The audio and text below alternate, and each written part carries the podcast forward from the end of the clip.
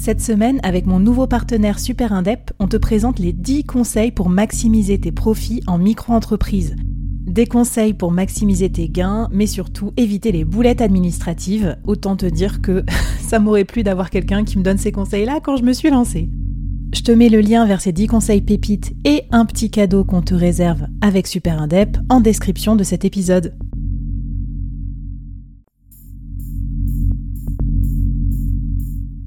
Quoi ressemblerait ton business si tu pouvais être épaulé par les meilleurs experts? Avoir un board de rêve disponible 24 heures sur 24 pour t'aider, répondre à tes questions? Je suis Flavie Prévost et ce board, je l'ai créé pour toi dans ce podcast. Tu es dirigeant, entrepreneur, freelance ou tu vas bientôt te lancer? Ne reste pas tout seul dans ton coin. Inspire-toi des conseils des meilleurs chaque jour par ici, à mon micro. Et si tu l'oses, on te mettra au défi parce que nous, ce qu'on aime bien, c'est te faire progresser vite et bien. Alors bienvenue à toi, bienvenue dans ton board et bon épisode.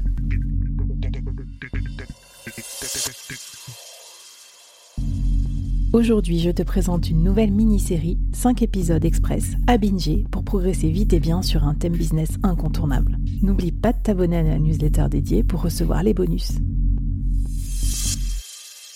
On a parlé des marques euh, peut-être déjà bien établies ou des startups, tu vois, que ce soit B2C, B2B. Je me posais une question parce qu'il y a pas mal aussi de freelance ou d'indépendants qui m'écoutent. Est-ce que c'est possible de faire des partenariats ou du co-marketing euh, entre deux personnes, entre deux individus?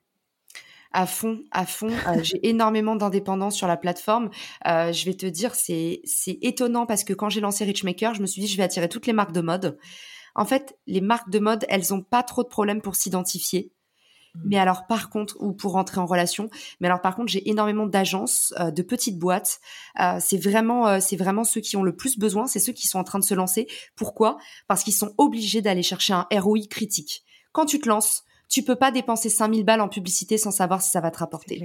Donc, euh, en fait, le partenariat pour un freelance, pour un solopreneur, ça va te permettre d'aller chercher des compétences complémentaires, de mutualiser tes ressources, de diviser tes coûts et en plus, ça te permet un peu de sortir de l'isolement parce qu'on sait toi et mmh. moi que c'est une vraie réalité aussi de se faire du réseau.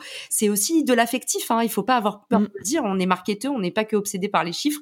L'humain c'est le cœur de notre métier.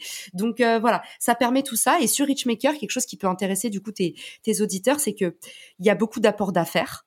Euh, c'est quelque chose d'ailleurs qui a permis aux agences de survivre avec euh, les vagues de Covid qu'il y a eu, mm. euh, parce que beaucoup ont perdu beaucoup de clients. La publicité, c'est tellement saturé dans le B2B. Mm. Tu veux aller communiquer sur LinkedIn, ça coûte une fortune. Personne n'est rentable. Même LinkedIn lui-même dit, vous, les pubs sont pas rentables. Donc il y a un truc qui va pas.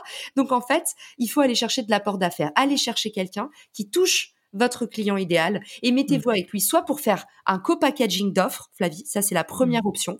Tu peux dire, ok, tu te souviens, toi et moi, euh, demain on va faire une offre en commun en disant, bah moi j'apporte ça, toi t'apportes ça, et c'est comme ça que nous on va faire valoir notre proposition de valeur par rapport à une concurrence potentielle. On va être plus forte ensemble. Notre mmh. offre va être meilleure.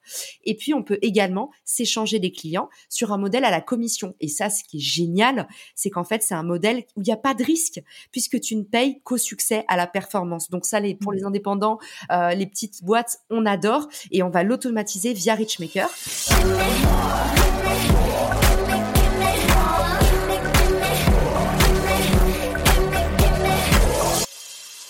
N'y a pas de risque, mais quelque part, là, c'est traqué aussi, parce que quand, on parle de risque, on parle aussi toujours de bah, je ne sais pas ce qui se passe chez l'autre, je fais pas, confiance et tout. Et toi, euh, Richmaker, tu peux rentrer un peu plus dans le détail, mais ça nous permet de traquer ça aussi, c'est ça? Ouais, c'est hyper important, effectivement.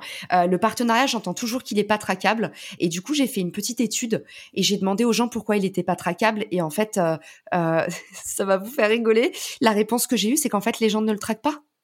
Donc, euh, donc en fait, forcément, enfin, c'est comme en fait une action de co-marketing, c'est comme une action de marketing. Il faut regarder, il faut mesurer ses performances. Et si tu demandes pas à ton partenaire, encore une fois, dans cette fiche de route, le contrat que tu signes, si tu t'engages pas à dire voilà, à tel moment, j'envoie à telle base, ah bah voilà, euh, là j'ai eu un taux d'ouverture de, de tel euh, tel chiffre, euh, là du coup j'ai eu tel nombre de clics. C'est, en fait le, dans le partenariat, tout est traquable et toutes les bourres aussi. Bon, alors vous avez compris, hein, si vous organisez des partenariats, va falloir mesurer tout ça, va falloir formaliser tout ça. Et ça tombe bien parce que ce sera ma dernière euh, question et mes dernières demandes à Caroline dans cette mini-série. Ça se passe dans l'épisode d'après. Je lui ai demandé quel KPI on pouvait utiliser pour mesurer la performance des partenariats. C'est parti.